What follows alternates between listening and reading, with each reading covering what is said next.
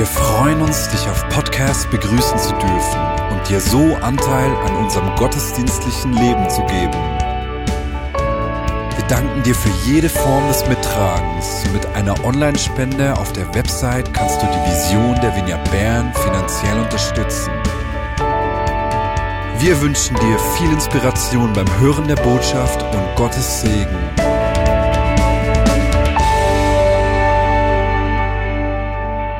Wir haben für Menschen gebetet, die wegen ihrem Glauben verfolgt werden. Und das ist für mich persönlich diese Woche auch wieder sehr nahe gekommen, weil ich eine Mail erhalten habe von unseren Geschwistern in Afghanistan. Äh, da haben sich leider in internen Kämpfen die Hardliners unter den Taliban durchgesetzt und Einige unserer Freunde wurden als Christen erkannt und verhaftet. Und, wir beten einfach. Ich habe vorhin auch für sie gebetet und ich lade dich ein, wenn du daran denkst, auch für sie zu beten in der, in der kommenden Zeit. Auf der Seite um Schutz, auf der anderen Seite aber genauso Mut, weil diese Christen, äh, das hören wir von ihnen auch, das sind Feedbacks, die sie uns schicken. Sie haben sich entschieden, im Land zu bleiben, auch wenn es äh, Bedrohung an Leib und Leben mit sich bringt. Ganz einfach, weil sie die Menschen in ihrem, ihrem Land lieben und den Glauben in ihrem Land leben wollen. Und das ist so bewegend. Und deswegen lasst uns für sie beten. Diese Christen, die zeigen uns eine unglaubliche Kraft. Ich weiß nicht, ob du dich erinnerst an äh, das Video der ägyptischen Christin, die bei einem Anschlag vor drei Jahren ihren Ehemann verloren hat und die im ägyptischen Fernsehen öffentlich dem Mörder ihres Mannes vergeben hat und ihm gesagt hat, dass sie ihm diese Tat nicht vorhalten wird. Ihr seht auch das Bild da vorne, das war, ist ein ägyptischer Star-Moderator, der, der, war platt, der konnte mehrere Sekunden nichts mehr sagen. Er, er wusste nicht, wie er darauf reagieren sollte, brachte kein Wort heraus, bis er dann sagte, ägyptische Christen sind aus Stahl gemacht. Über hunderte von Jahren ertragen sie Grausamkeiten und Katastrophen. Diese Menschen haben so viel Vergebung. Das sind ihr Glaube und ihre religiöse Überzeugung.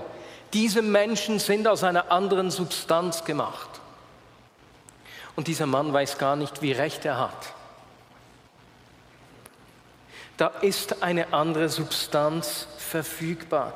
Im Leben dieser Christen wird die Kraft des Evangeliums sichtbar. Und deswegen wollen wir heute in dieser Predigt wertvoll, wollen wir uns inspirieren lassen von verfolgten Christen und schauen, was wir von ihnen lernen können. Denn auch wenn unsere Lebenssituation eine ganz andere ist, dann können wir von ihrem Vorbild Dinge lernen, die Auswirkungen haben auf unsere Beziehungen, auf Beziehungen, die sich für uns schwierig gestalten, aber genauso äh, auf Beziehungen zu nahen Freunden, die dadurch Vertiefung erfahren. Und wenn ich mir diese Christen, die Verfolgung erleben, vor Augen führe, dann ist es logisch, an welche Bibelstelle sie mich erinnern, äh, an diese Aufforderung von Jesus, unsere Feinde zu lieben. Eine Bibelstelle, die über die Jahrhunderte die Menschen immer wieder provoziert hat. Für Friedrich Nietzsche ist Feindesliebe ein Zeichen der Schwäche. Für Sigmund Freud war sie naiv und unrealistisch. Aber Martin Luther King hat die Kraft äh, die, die Kraft dieser Botschaft verstanden und er, er war einer, der diese Message aufgenommen hat. Und aus einer seiner Predigten stammen folgende bewegenden Sätze. Zur Rettung der Nation und der Menschheit müssten wir einen neuen Weg gehen. Unseren Gegnern sagen wir, tut mit uns, was ihr wollt. Wir werden euch trotzdem lieben. Werft uns ins Gefängnis. Wir werden euch trotzdem lieben werft Bomben in unsere Häuser, bedroht unsere Kinder. Wir werden euch trotzdem lieben. Was für eine unglaubliche Kraft. Und deswegen will ich mit euch diese, diesen Text aus der Bergpredigt anschauen, den wir in Matthäus 5 finden. Und wir lesen die Verse 43 bis 48. Ihr habt gehört, dass es im Gesetz von Mose heißt, liebe deinen Nächsten und hasse deinen Feind. Ich aber sage, liebt eure Feinde, betet für die, die euch verfolgen. Wir halten hier mal inne, wir gehen gleich weiter im Text. Jesus zitiert also gleich zu Beginn hier eine Stelle aus dem Alten Testament. Eine Stelle aus dem 3. Mose 19, 18, wo es heißt, du sollst dich nicht rächen und den Kindern deines Volkes nichts nachtragen und sollst deinen Nächsten lieben wie dich selbst, denn ich bin der Herr. Also diese Nächstenliebe, diesen Aufruf zur Nächstenliebe finden wir bereits im Alten Testament. Nur e, egal wie gut du nachschaust, da steht nichts davon, dass du deinen Nächsten hassen sollst. Wie kommt Jesus auf diese Aussage? Wie kommt Jesus darauf? In dieser Zeit, in der Zeit, in der Jesus gelebt hat, haben die Gelehrten darüber gestritten, wer denn als Nächster gelten soll. Und es war eigentlich für alle klar, dass die Nächsten nur Menschen aus dem eigenen Volk sein können, nur wahre Israeliten. Auch die Ausländer, die sich Israel angeschlossen hatten, nicht nur die, die, die schon gleich bei, bei der Ankunft zu Vollproselyten wurden und alle anderen waren ausgeschlossen. Alle anderen Nationen wurden als Feinde angeschaut. Wenn man Ausländer bestohlen oder schlecht behandelt hat, hatte es keine Konsequenzen. Und Rabbi Abba Arika und seine Schüler haben diese Aufforderung zur Nächstenliebe sogar umgedreht. Es heißt ja da im Alten Testament, ne, dass man die Mitglieder des eigenen Volkes nicht hassen darf. Das gilt nur für die Mitglieder des eigenen Volkes, aber nicht für die Ausländer. Wenn man einen Ausländer bei einer bösen Tat beobachtet, muss man ihn sogar hassen. Also sie haben diese Aussage umgedreht. Und Jesus hat sich auf die gängige Auslegung seiner Zeit bezogen und hat seinen Zuhörern dieses Gebot der Nächstenliebe ganz neu erklärt. Und seine Aussage ist, hey, dein Nächster ist nicht einfach nur der Angehörige deiner Familie. Es ist auch nicht ein Angehöriger deines Volkes. Dein Nächster ist auch nicht jemand, der sich angemessen verhält. Nein, das kann sogar jemand sein, der sich gegen dich wendet. Ein Feind kann dein Nächster sein. Ich aber sage, liebt eure Feinde, betet für die, die euch verfolgen. Meine Lieben, diese Aussage ist unglaublich schwierig. Und deswegen verstehe ich, dass wir selbst damit kämpfen, aber auch Menschen, die sich damit auseinandersetzen. Ich habe die Reaktion eines Journalisten gelesen, die mich zum Schmunzen gebracht hat. Er sagte, also bei aller Liebe, Herr Jesus Christ, das schaffe ich nicht. Ich krieg's nicht mal hin, jeden Tag meine eigene Frau so zu lieben, wie es sich gehört. Und bei meinem Chef scheitere ich regelmäßig mit dem Vorsatz, ihn auch nur ein bisschen zu mögen. Das kann ich nachvollziehen. Und ich bin so dankbar für die griechische Sprache, die uns hier etwas mehr erklärt als Deutsch, denn in Griechisch gibt es drei Begriffe für die Liebe und nicht nur einen wie bei uns. Eros beschreibt das Begehren, nicht nur das sexuelle Begehren, sondern wenn es mich hinzieht zu jemandem, zu etwas. Philia beschreibt die freundschaftliche Liebe zweier Menschen, die sich mögen, die aus dieser Verbundenheit und gleichen Interessen etwas teilen. Aber das sind nicht die Begriffe, die Jesus hier verwendet. Nein, er fordert uns nicht auf, schöne Gefühle für unsere Feinde zu haben. Na, Schmetterlinge, ach du lieber Feind. Nein, auch nicht, dass wir uns zu ihm hingezogen fühlen. Und das beruhigt mich. Zu was Jesus uns auffordert, der Begriff, den er verwendet, ist Agape. Eine handelnde Liebe, die sich verschenkt, ohne etwas zu erwarten. Sie fragt nicht danach, was liebenswert ist und wie liebenswert das Gegenüber ist. Nein.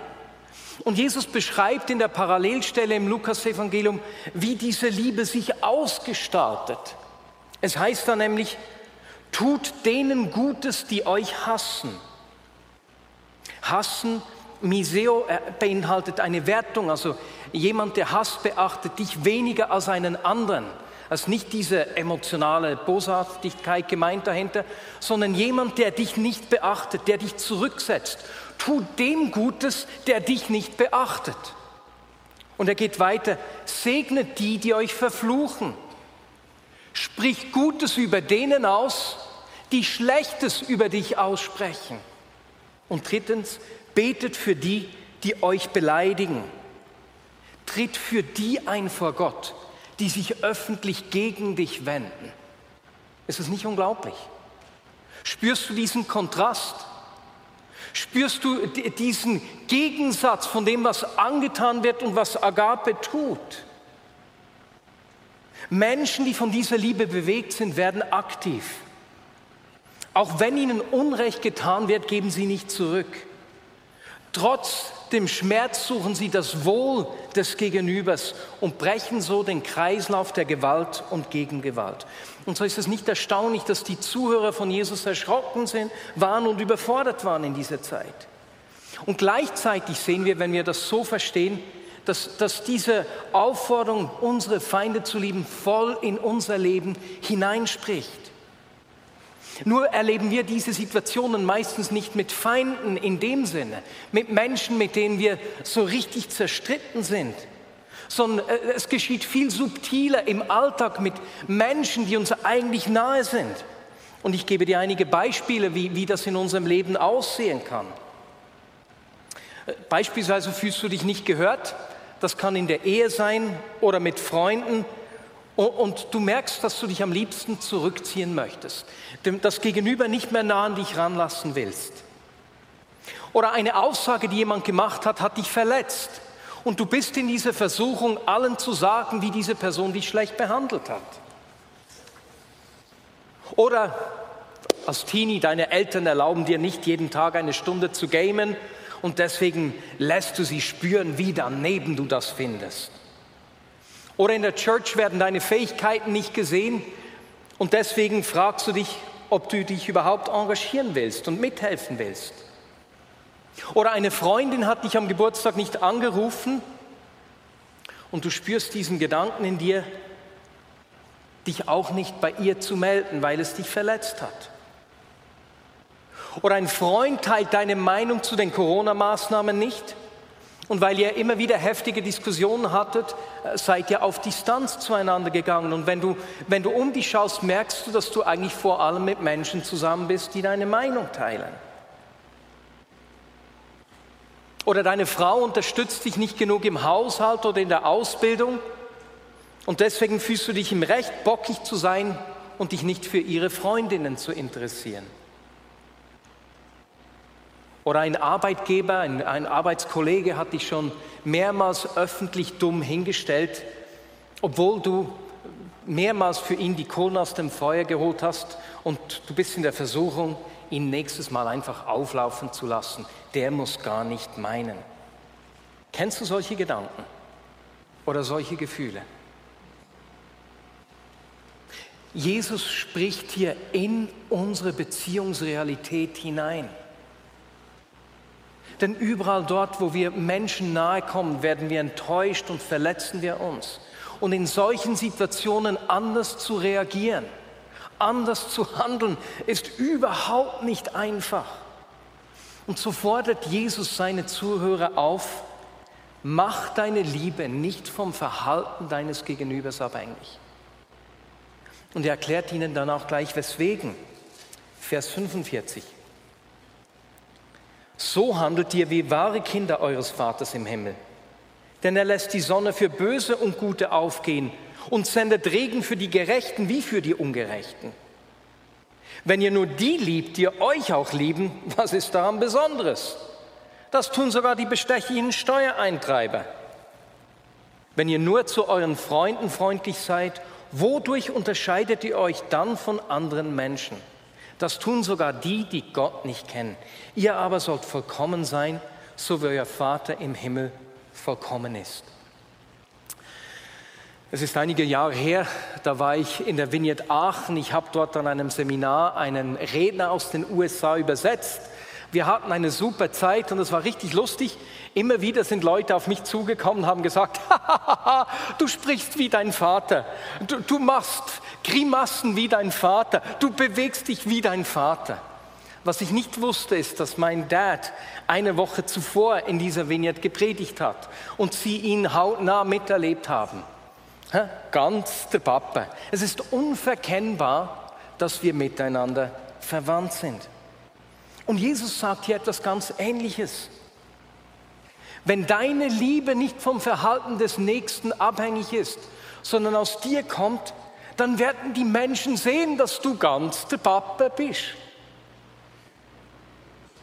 Dass du ein Kind des Vaters im Himmel bist, dass er in dir lebt, dass sein Wesen, dass du dich an ihm orientierst.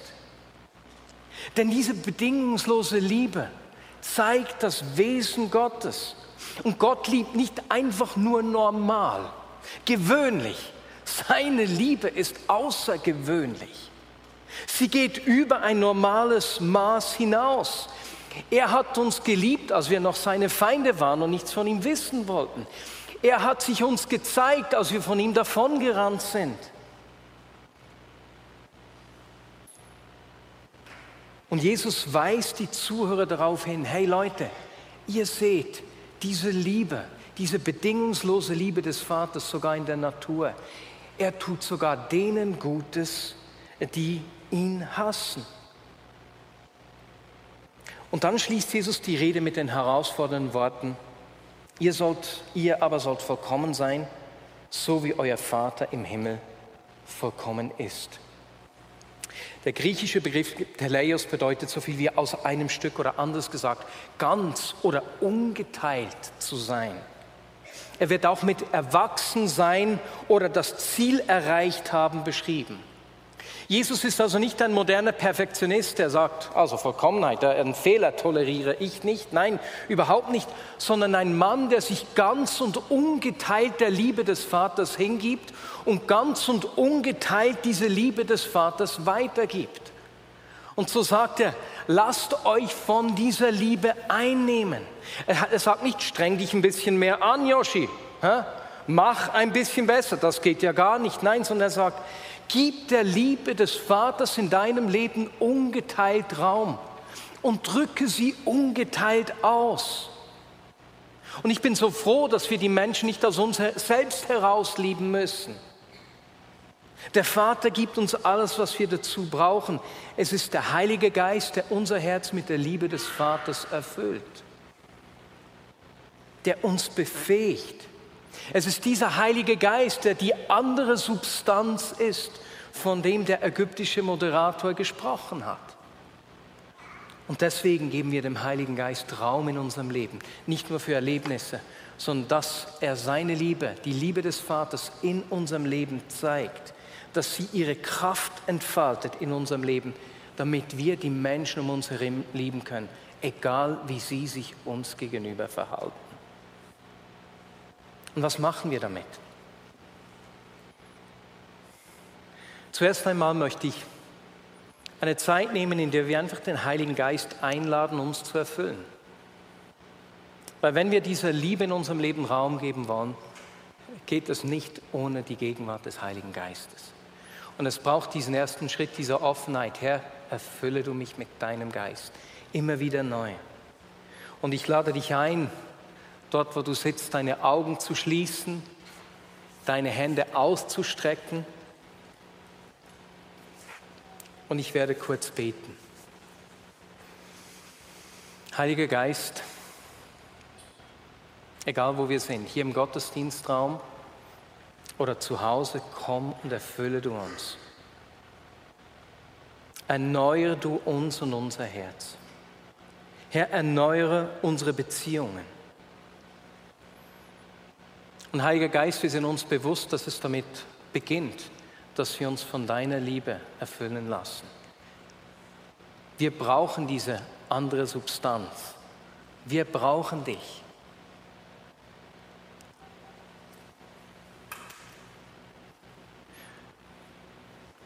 Und Heiliger Geist, ich bitte dich, dass du äh, uns Menschen und Situationen vor Augen führst, in die du Erneuerung bringen willst. Situationen, in der unsere Liebe nicht von dieser Agape geprägt ist, sondern von unseren menschlichen Möglichkeiten und Urteilen. Sprich du jetzt. So bleibe du einfach in dieser Verbundenheit und den Austausch mit ihm und frage du ihn, wo er dein Herz erneuern und Beziehungen erneuern möchte. Also dein Herz erfüllen, Entschuldigung, und deine Beziehung neu erneuern möchte. Und nimm dir diese Zeit für den Austausch mit ihm. Wo bist du Menschen zu Menschen auf Distanz gegangen und er ruft dich wieder näher? In welchen Beziehungen hast du die Liebe vom Verhalten eines Gegenübers abhängig gemacht? Welche Anstöße gibt er dir? Spricht er über Schritte, die du machen sollst, auf diese Menschen zu?